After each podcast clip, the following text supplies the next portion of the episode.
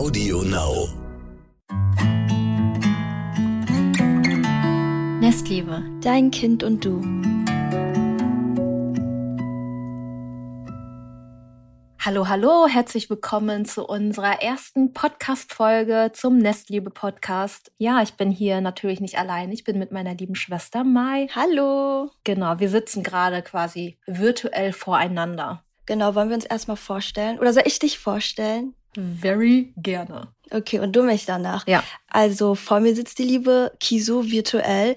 Sie ist Mutter einer kleinen Tochter, ähm, zwei Jahre alt. Sie ist Content Creatorin und eine Businesswoman. Also ihre Leidenschaft, alles rund ums Kreative und ähm, das Thema Erziehung. Eigentlich bist du aus Berlin, aber die große Liebe hat dich nach Köln gezogen.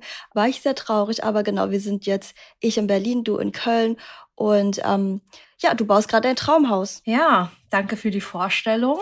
Du bist meine kleine Schwester Mai und frisch gebackene Psychologin. Also nochmal herzlichen Glückwunsch zu deinem Master. Dankeschön. Mai macht auch gerade die Weiterbildung zur psychologischen Psychotherapeutin. Nennt man auch Approbation, oder? Habe ich das richtig ausgesprochen? Die Bescheinigung praktizieren zu dürfen ist die Approbation, ja. Ah, okay. Ja, und äh, sie hat sich genauso wie ich in das Thema Erziehung verliebt. Und ja, wer hätte gedacht, dass wir eines Tages uns in dasselbe Thema verlieben und hier sitzen und unseren ersten Podcast starten. Das ist der Nestliebe-Podcast, in dem wir über die vielen Seiten der Erziehung sprechen, aber auch natürlich ganz ohne den Finger zu heben. Und letztendlich sitzen wir doch alle im selben Boot und wollen uns alle informieren und ja, uns alle einander unterstützen. Und deswegen haben wir das Ganze gestartet. Genau. Was bedeutet eigentlich so das Wort Nestliebe für dich? Ja, eigentlich äh, super vieles. Ich kann das auch so gar nicht in äh, Worte fassen. Aber mit Nestliebe verbinde ich natürlich auf jeden Fall erstmal die Verbindung zu meiner Tochter Milena. Ich finde, das Wort an sich ist schon so richtig warm. Das strahlt so viel Wärme aus. Ja, voll. Und ähm, ja, letztendlich sitzt sie ja in dem Nest, das ich ihr aufbaue und ihren Start ins Leben prägt. Und ich gebe mir mega viel Mühe, das Ganze auch irgendwie mit Liebe anzugehen und informiere mich auch total viel. Und ja, für dich? Also bei mir ist es auf jeden Fall so, dass ich erstmal noch keine Kinder habe.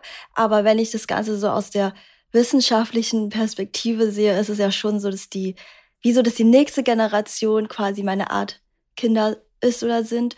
Und ich wünsche mir halt auf jeden Fall, Eltern zu helfen und zu unterstützen bei der Erziehung, bei ihrer Nestliebe, bei hm. ihrem Nestchen. Und ähm, genau, ich verbinde mit Nestliebe das Gleiche, aber auf irgendwie einer anderen Art und Weise, aber auf jeden Fall auch mit viel Wärme. Wenn du so erzählst, was du mit Nestliebe verbindest, spüre ich auch immer voll so deine Liebe irgendwie zu deiner Tochter. Ja. Das ist einfach so ein schönes Thema irgendwie. Ja. Komplex, aber auch schön. Genau. Glaubst du eigentlich, dass ähm, unsere Eltern früher mit ihrer Erziehung selbstbewusst waren? Oh, ich würde eher sagen, dass die mehr um das Überleben kämpfen mussten.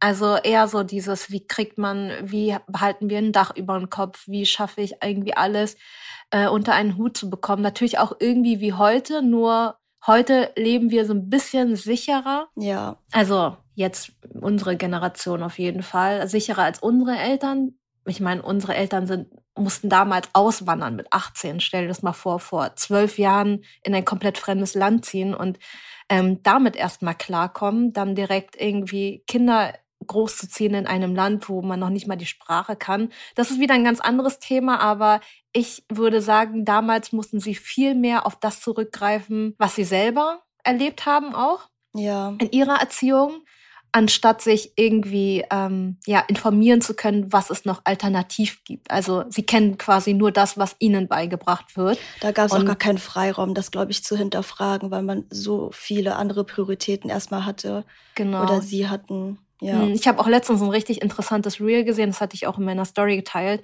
ähm, wo es um die verschiedenen ähm, ja, Generationen geht, wie sie aufgebracht, äh, nicht aufgebracht wurden.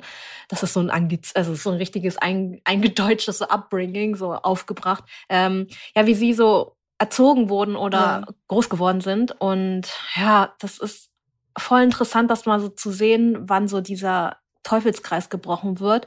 Und ja, früher konnte man nichts anderes außer auf das zurückgreifen, was man so selber erlebt hat. Früher gab es auf jeden Fall, also wir sagen der Psychologie immer so Risikofaktoren und Schutzfaktoren. Und früher gab es extrem viele Risikofaktoren, die mehr dazu beitragen, dass man Teufelskreise nicht brechen kann. Und mhm. im Laufe der Zeit gibt es gewisse Schutzfaktoren, über die wir irgendwann mal reden können, die einem ähm, helfen können, tatsächlich so destruktive Teufelskreise zu brechen, auch in der Erziehung. Ja.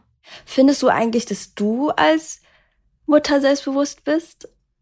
Ja, also ich muss sagen, immer mehr. Ja. Ich weiß doch, wie wir früher mal gesagt haben, so wie wir erzogen werden, möchten wir nicht unsere eigenen Kinder erziehen. Ja. Weil wir wussten nie, was das bedeutet. Also wir wussten, dass wir bestimmte Dinge nicht machen wollen, äh, aber wir wussten nie, also wie macht man das dann? Also was sind dann die Alternativen? Und ich muss sagen, ähm, auch wenn ich oft gesagt bekomme, dass man nicht immer alles nachlesen muss oder nicht immer alles, ja, ähm, ja also wie anhand eines Handbuches so verfolgen muss, muss ich schon sagen, ich wurde selbstbewusster, als ich mich angefangen habe, mehr zu informieren.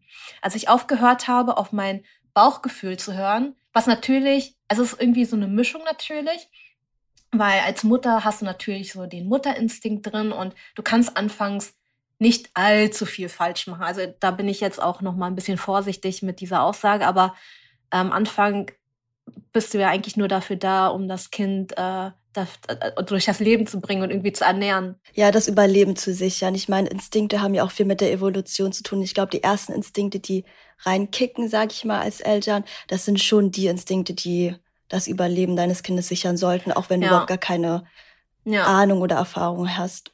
Ja, und dann wurde das Kind natürlich auch komplexer. Also ja. es gab dann viele Faktoren, die mit zusammenspielen. Und dann muss ich echt sagen, dann wird man, dann kommt man an einen Punkt, wo man denkt, okay, shit, was mache ich jetzt? Also dann fängt man an, sich mit anderen auszutauschen. Wie machst du das? Und dann ähm, versucht man sich auch ein bisschen an andere Mütter zu orientieren. Und das war der Punkt, wo ich gesagt habe, okay, das kann doch nicht sein, dass, dass man da so struggelt und dass man da nicht weiß, was man anders machen kann oder dass es da keine Alternativen gibt.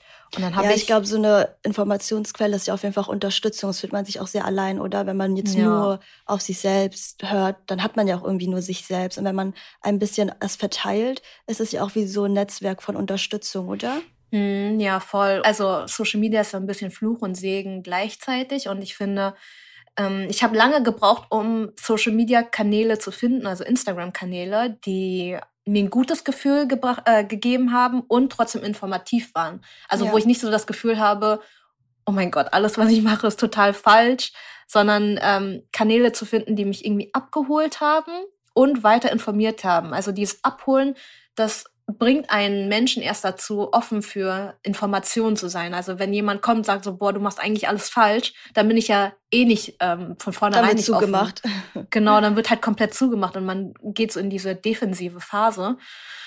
Und ich muss sagen, ja, also. Übrigens, das, das, ähm, diese defensive Phase blockiert übrigens ähm, lernwillig zu sein oder überhaupt äh, ja. Wissen aneignen zu können in dem Moment. Ja, genau. Und genauso habe ich mich gefühlt. Und ich dachte mir so, boah, nee, das ist mir irgendwie alles zu, ähm, ja, zu doof. Ich möchte, also, ich werde doch wohl wissen, was ich mache. Ja, und dann habe ich mehr und mehr Kanäle und Plattformen gefunden, wo ich mich mehr abgeholt gefühlt habe. Und dann, ja. Ja, ich meine, du warst ja auch total unsicher, weiß ich noch, als du schwanger wurdest. Und ja. jetzt bist du viel selbstbewusster geworden. Also ich sehe den Unterschied auf jeden Fall. Und als du schwanger warst, hattest du ja erstmal auch noch gar keine Ahnung. Und jetzt, wo du mehr dich, die, dir diese Ahnung, die dir gefehlt hat, geholt hast, wirkst du auf mich auf jeden Fall auch selbstbewusster. Ja, das freut mich. Also ich bin auch selber voll erstaunt drüber, wie, wie ich mich so gewandelt habe von, boah, eigentlich wollte ich keine Kinder, bevor ich 35 bin, zu irgendwie, ich liebe das Thema total und ich würde gerne. Nestliebe. Ja, genau. Also, dass es überhaupt zu, zu einer Brand gekommen ist und zu diesem Podcast hätte ich niemals gedacht.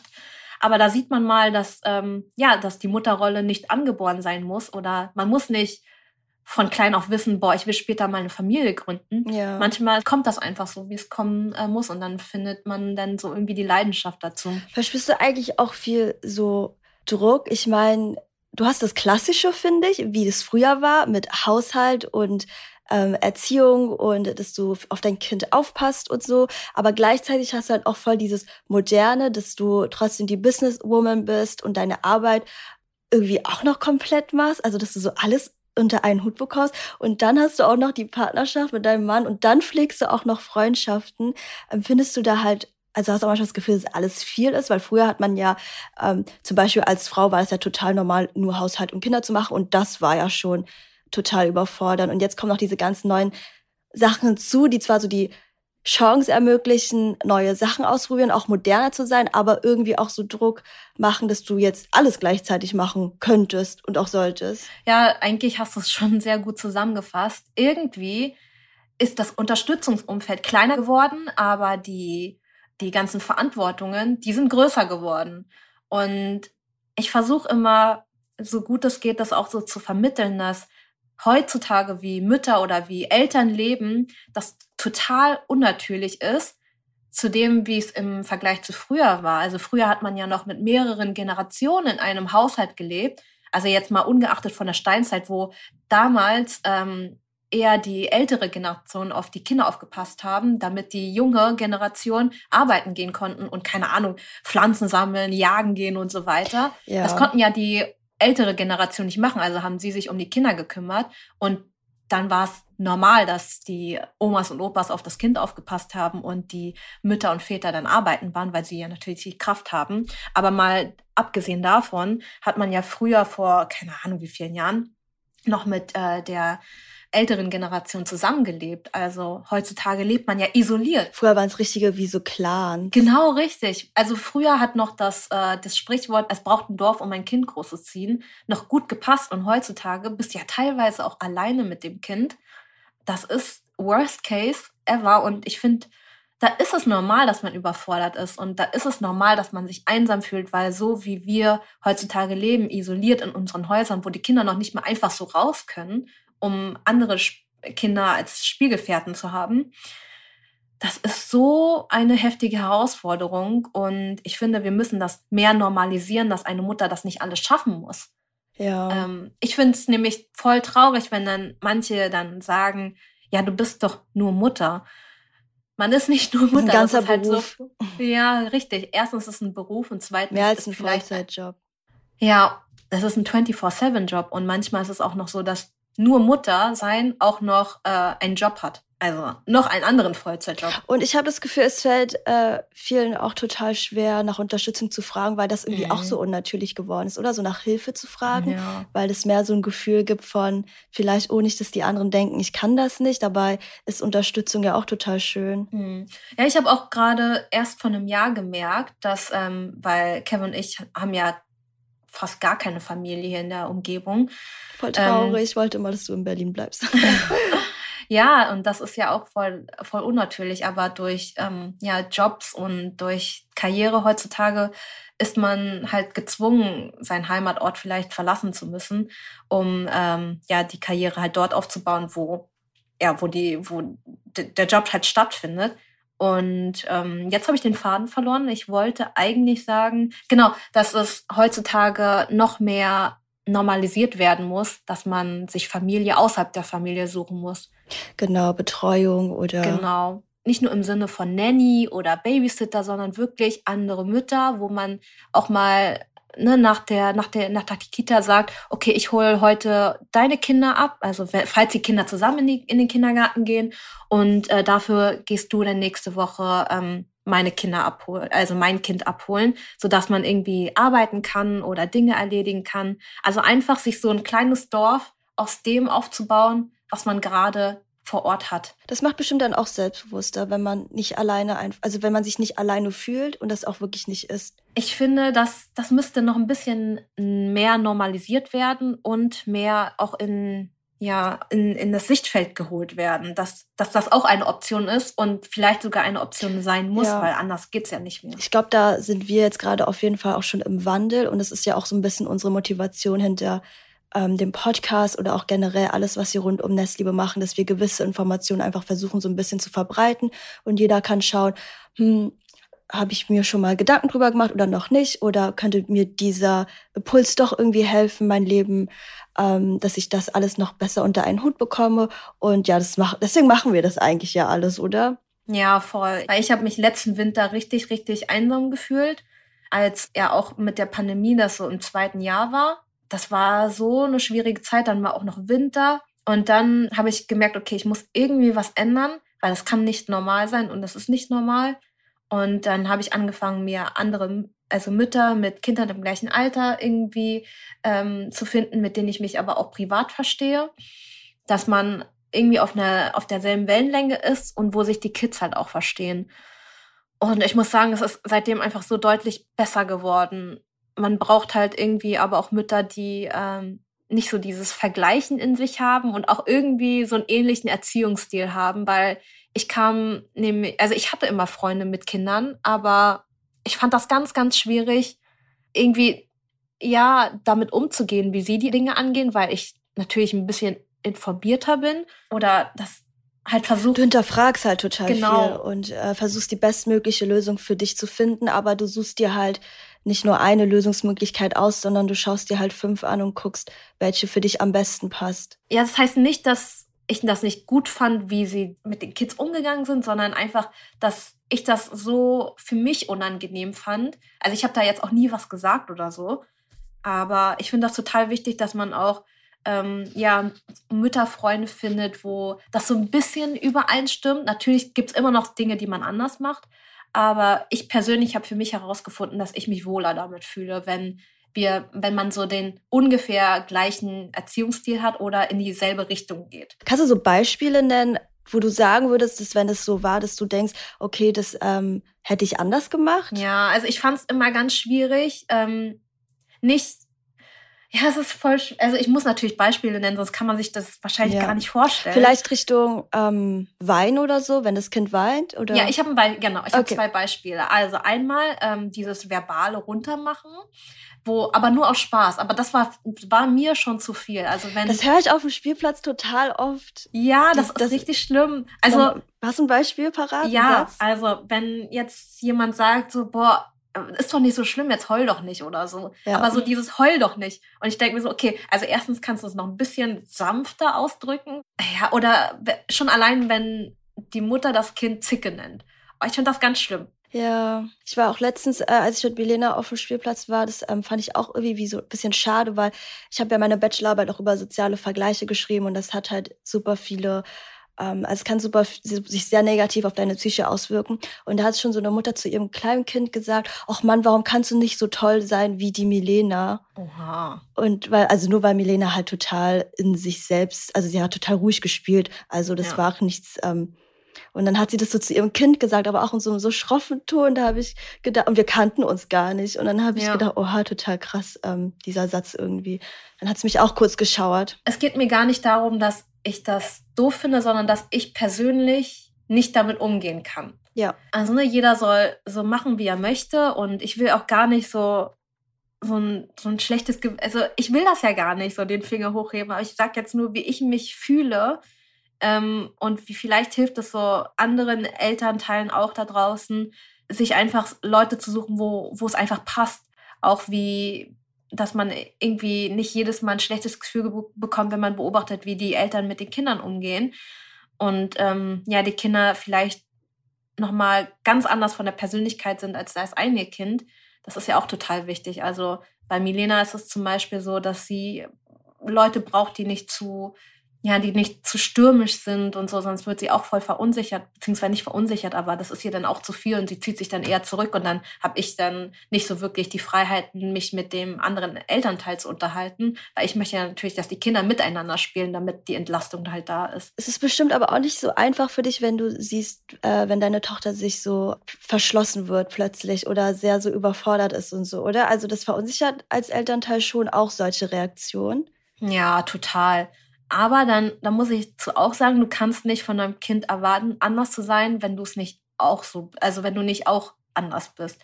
Und Kevin und ich sind ja eh auch von, wir sind zwar offen in dem Sinne, dass wir unter Freunden, die wir schon kennen, aufgehen und halt äh, kommunikativ sind, aber neuen und Fremden gegenüber sind wir auch erstmal verhalten. Deswegen kann ich ja nicht wirklich von meinem eigenen Kind erwarten, dass es ein anderes Verhalten an den Tag legt und dann auf einmal voll die offene Person ist und so auf jeden zugeht, wenn ich das ja selber nicht mehr bin. Also am Anfang habe ich mir schon Sorgen gemacht und dann habe ich mir gedacht, okay, aber ich bin jetzt auch nicht wirklich anders. Deswegen ähm, kann ich das schon verstehen, dass sie so ist. Aber natürlich ja, ich ist Kinder immer so die Stimme auch total viel von ihren Eltern. Genau. Also die Stimme natürlich über mir ist schon die ganze Zeit da und denkt so, oh Gott, ey, was ist, wenn mein Kind ähm, gar nicht sich so sozial integrieren kann? Aber ich habe jetzt gemerkt, dass sich meine Geduld ausgezahlt hat. Ich habe gestern erst, ähm, äh, da habe ich es nicht äh, zum Turnen geschafft. Und da war Milena mit ihrer äh, Nanny halt dort. Und dann hat mir meine Freundin, mit der ich da immer eigentlich immer zum Turnen gehe, ähm, erzählt, wie Milena so drauf war, dass ähm, ja äh, die Nanny kurz draußen war und telefoniert hat und ähm, sie dann ganz offen mit äh, meiner Freundin gequatscht hat. Sie durfte ihr die Haare machen. Sie war richtig, richtig süß zu ihr. Und dann hat sie halt erzählt und ich dachte mir so, oh mein Gott. Wie schön. ja, wie schön. Es hat sich gelohnt, keinen Druck auszuüben, sondern einfach sie machen zu lassen. Es kommt schon alles irgendwie. Ich kenne Milena ja auch vielleicht so ein bisschen äh, Hintergrundwissen auch. Sie ist halt ähm, sehr schüchtern auf jeden Fall Fremden gegenüber. Genau, richtig. Und ich finde das okay, soll es halt so sein, solange sie dann unter den Leuten so sein kann, wie sie ist, ähm, die, die man halt auch kennt. Hast du noch mehr Tipps, ähm, wie man quasi sich als Mutter oder Vater selbstbewusster oder mehr Selbstvertrauen haben kann? Weil ich glaube, Erziehung ist was so individuelles. Es gibt auch eh nicht die eine perfekte Erziehungsmethode. Man wird immer ein bisschen anecken. Es gibt immer Vorteile, es gibt immer Nachteile, die jeder für sich irgendwie so abwiegt und schaut, wie möchte ich das machen. Aber am Ende ist Selbstvertrauen ja trotzdem wichtig? Hast du da irgendwie Tipps, wie du das so ähm, ja, erhöhen kannst? Weil ich glaube, die Gesellschaft und alles drumherum ist so ein bisschen darauf aus, also ein bisschen gebaut, ob sie es wollen oder nicht, ähm, eher so Selbstvertrauen zu mindern, finde ich, bei Eltern. Ja, generell die Gesellschaft auch gegen, also nicht nur Kindern gegenüber, sondern auch Erwachsenen untereinander ja. sind ja ähm, sehr, sehr darauf aus, sich klein zu halten und klein zu machen. Das finde ich sowieso voll schwierig. Also man muss sie erst als Person selber ändern.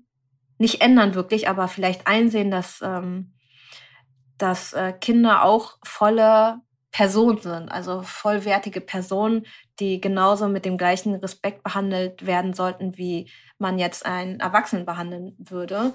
Also dass man die so quasi auf Augenhöhe begegnen kann und auch darf. Genau, richtig. Und ich muss immer wieder erwähnen, Wissen ist halt Macht. Also wenn du Dinge nicht weißt, dann kannst du auch nicht selbstbewusster sein. Also ich merke ja auch nur, dass ich nur selbstbewusst in dem Thema bin, weil ich halt schon so mich krank viel informiert habe. Und ähm, ich gebe natürlich auch nicht alles wieder und das ist auch viel zu viel. Jeder soll halt so viel sich aneignen, wie, halt, wie er halt möchte. Aber sobald man unsicher in einem Thema ist, es gibt so viele Ressourcen da draußen, Hörbücher. Man muss noch nicht mal ein Buch in die Hand nehmen und sich die Zeit nehmen, Seiten zu lesen. Man kann einfach zum Einschlafen jeden Tag 20 Minuten etwas aus einem Hörbuch hören und die Bruchteile, die man daraus schon mitnimmt, das reicht schon, um jeden Tag so ein bisschen, um aus jedem Tag das Beste herauszuholen. Ich will jetzt nicht sagen, dass man sich jeden Tag bessern muss, aber mit all den Anforderungen, die man am Tag hat, irgendwie versuchen, das Beste halt daraus zu holen und sich versuchen, äh, das Ziel zu setzen, jeden Tag ein bisschen nicht besser zu werden, aber einfach ja, sich auch mal auf die Schulter zu klopfen und sagen, okay, das, was ich heute gegeben habe, war genug. Ich habe nach bestem Gewissen gehandelt und ja, werde dann morgen, morgen ist ein neuer Tag, morgen kann ich mir wieder neues Wissen aneignen und heute hat es vielleicht nicht geklappt, aber morgen kann ich es dann umsetzen oder so. Also dein Gegenmittel quasi gegen Unsicherheit wäre Wissen sich aneignen ja. und sich am Ende des Tages auf die Schulter klopfen und kurz innehalten, überlegen, was habe ich heute gut gemacht und das irgendwie sich richtig vor Augen zu halten, ja. dass man sein Bestes gegeben hat, auch wenn der Tag nicht perfekt war, weil perfekt ist eben ein bisschen ja. schwierig zu erreichen. Ja, ihr merkt schon, ähm, mal, mal ist so die strukturiertere von uns beiden. Ich versuche immer in meinem Kopf irgendwie all die alles, all die Gedanken zu sammeln und dann kommt das einfach einmal nur so wah, raus. und ich bin ganz froh, dass du hier bist, um meine Gedanken so ein bisschen zusammenzufassen, dass die Zuhörer und Zuhörerinnen hier nicht so sitzen und denken so, oh mein Gott, was hat sie da gerade gesagt? Ich will mal nur so nochmal so die Kern, ja, ich will mal ja. nochmal so die Kernpunkte, dass man das auch richtig auch so versteht, was wir ähm, sagen wollen. Ich bin, also ich stimme dir da auf jeden Fall auch zu. Ich finde das halt so krass. Ich glaube, so eine weitere innere Motivation, die wir auch haben, ist halt auch wirklich dieses, ähm, dass wir überlegen, wie wir selbst als Kind behandelt werden wollten damals mm. und dass wir das auch ein bisschen übertragen, was unser Kind heute, unser Kind, was dein Kind heute und mein zukünftiges Kind heute ähm, ja irgendwo verdient hat weil wir es uns damals so sehr gewünscht haben und ob es da einen Kompromiss gibt zwischen ich tue das, was ich mir selbst immer gewünscht habe mhm. und natürlich aber auch ich setze Grenzen und achte aber natürlich auch, dass ich als äh, oder du als Mutter ähm, deine Bedürfnisse irgendwie trotzdem auch auf dem Schirm hast und dass es da eine Balance gibt. Ja, darum geht's halt wirklich auch bei der bedürfnisorientierten Erziehung. Also viele verwechseln das ja damit irgendwie, dass man nur noch das macht, was das Kind will. Darum geht's gar nicht. Es geht halt wirklich darum, halt, dass beide Bedürfnisse berücksichtigt werden, also die des Elternteils und die des Kindes, und daraus halt ein Kompromiss geschlossen wird und ja. ähm, alle Gefühle des Kindes zu akzeptieren, so wie man das auch bei anderen Erwachsenen machen würde. Nicht mal Erwachsene untereinander schaffen das, die Gefühle des äh, Gegenübers zu respektieren. Aber wir wissen alle, dass, wie wichtig das ist dass wir ja, das brauchen im Leben. Voll. Genau, und ich finde, eine gute Guideline ist halt einfach, das Kind ähm, genauso respektvoll behandeln, wie man selber behandelt werden möchte. Und dann ist alles andere so, wie es halt kommt und so, wie es halt fürs Leben passt. Also für den einen ja. passt vielleicht ähm, das mehr und für den anderen passt das aber mehr in die, in die Lebenssituation hinein. Und das ist so eigentlich das, wo es individuell wird. Aber im Grunde genommen es ist einfach nur respektvolles Miteinander. Genau. Ich habe übrigens auch ein paar Tipps vorbereitet für mehr uh. Selbstvertrauen, uh. weil ich das ganz auch ganz wichtig finde, sowohl beim normalen Durchschnittsmenschen als auch bei jedem anderen und Eltern und eigentlich bei jeder Kategorie.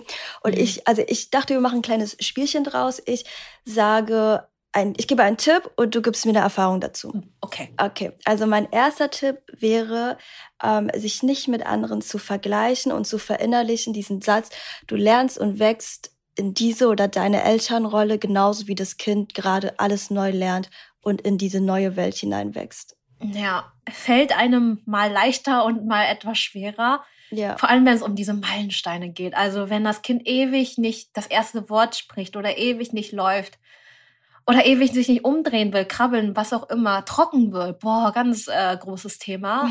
da macht man sich schon Sorgen und da fängt man an zu vergleichen. Und Mit den anderen macht, Kindern meinst du? Ja, ja. Und auch, was die El anderen Eltern sagen, so, du musst das und das mehr machen. Hm. Ähm, oder schlafen, das Kind schläft nicht durch, du musst das und das mehr machen. Sobald es anfängt zu kriseln, fängt man auch automatisch an, sich zu vergleichen und ähm, ja, so ein bisschen Selbstbewusstsein zu verlieren. Da muss er sich abgrenzen lernen, oder? Ja. Also ich glaube, es ist ähm, auch nicht so einfach, aber nee. Gold wert, wenn man es kann. Sich ja. nicht so doll zu vergleichen, sich abzugrenzen. Ähm, ein nächster Tipp wäre, die eigenen Stärken am Ende des Tages sich wirklich vor Augen zu halten. Meinst du die des Elternteils? Mhm. Sitzt ja. du manchmal da und denkst, auch keine Ahnung, egal wie der Tag war, ob er chaotisch da nicht war, okay, aber ich bin auch eine gute Mutter, weil heute habe ich das geschafft. Oder vielleicht bin ich darin nicht so gut, aber dafür bin ich darin total gut. Also hast du da manchmal so einen Gedankenprozess? Ja, tatsächlich wird das auch immer besser. Also ich sitze manchmal abends und sage, boah, schlimmer Tag, aber ich habe das und das geschafft und ähm, ich habe da mein Bestes gegeben. Das, was ich immer sehr schade finde, ist, dass ich halt ähm, nicht kochen kann. und ich merke das. Ich habe also gerade überlegt, was kommt dir. ja, also ich habe das, ich merke das ganz, ganz doll. Also immer, wenn es nicht HelloFresh ist oder nicht irgendwie eine Oma gekocht hat, Milena ist das einfach nicht. Okay, das ist richtig krass. Und ich denke mir so, okay, oh ja, Mama hat heute gekocht, scheint wieder, wohl wieder nicht zu schmecken. Was ist deine Stärke? Was glaubst du, kannst du richtig gut dafür? Ich finde, ich kann ganz gut schon mit Wutanfällen umgehen. Hm. Oh Außer das ist ganz eine ganz neue Episode, äh, also Podcast-Folge dann noch. Ja, also solange ich weiß, wo der Grund ist und das weiß man eigentlich in 80 Prozent der Fälle, weil man irgendwas, äh, weil das Kind irgendwas nicht darf und daraus ein Wutanfall resultiert, ähm, ist es okay. Es kommt, ich komme nur ins Struggle, wenn ich nicht weiß. Also dann mhm. kann ich mich auch nicht beherrschen.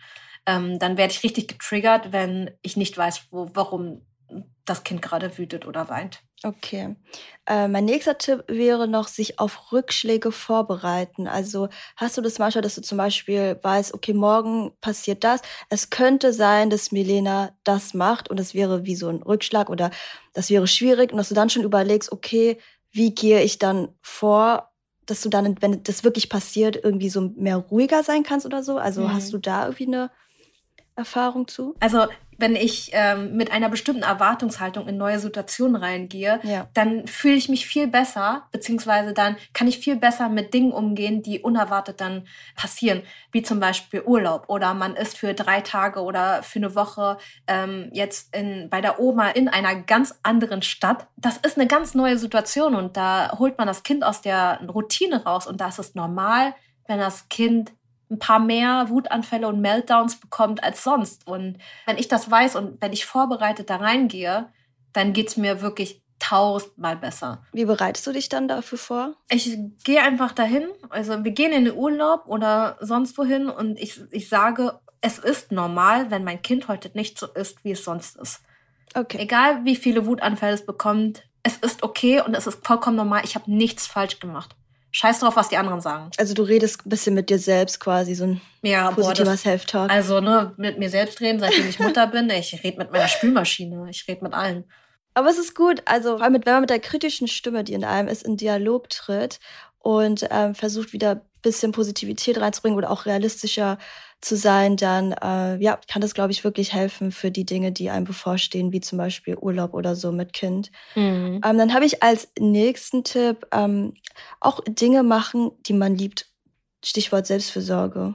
Ja. Ich glaube, das kann das Selbstvertrauen auch steigern, oder? Ja, voll. Also dadurch, dass ich ja noch meinen Job ausübe und das auch ganz gut vereinbaren kann. Also es ist einfacher zu vereinbaren als mit anderen Jobs. Ja. Also arbeite ich ja quasi weiter noch an mir und entwickle mich weiter. Mm, und das finde ich auch total wichtig. Also ich finde es auch total wichtig, äh, regelmäßig was ähm, nur mit dem Partner zu machen und ähm, mit Freunden was zu machen. Also das machen wir auch schon regelmäßig, nicht nur wegen des Jobs, aber auch so privat, dass wir dann halt abends mal irgendwo hinfahren. Und ähm, wir machen auch Urlaub zusammen mit Freunden, mit Kind zusammen. Also ich finde das schon wichtig. Und ich finde das auch wichtig, vor den Freunden zu sagen, boah Leute, es kann sein, dass es so und so wird, äh, bereitet euch darauf vor und dass man sich dafür auch nicht schämt. Ja. Also ich habe, bevor wir nach Lappland geflogen sind, zu Anna und Tim und Moritz gesagt, boah Leute, ich glaube, das und das wird, also freut euch schon mal auf das und das und so weiter. Und die so, ach, alles okay, alles normal. Und die meinten im Nachhinein auch, das ist voll cool ist so schon, das darauf vorbereitet zu sein, anstatt mit jemandem zu fahren, wo, wo man sagt, boah, mein Kind ist voll entspannt beim Reisen und so weiter, es macht alles so toll mit.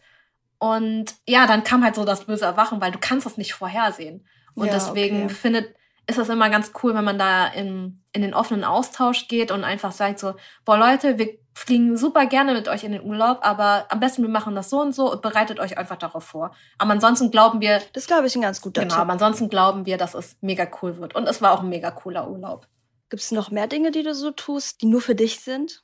Mm, ja. Als so Ausgleich? Ja. Ich lese immer, ehrlich gesagt, wenn ich irgendwie Paper oder so lese, steht immer sowas wie, damit die Mutter endlich auch mal ordentlich wieder richtig duschen kann, Haare waschen kann. Oder wenn ich zu dir komme und sage, okay, ich spiele jetzt mit Milena, ist irgendwie dein erster Impuls auch voll oft so, okay, dann kann ich heute ja lange duschen. Ja, ja, das ist schon so.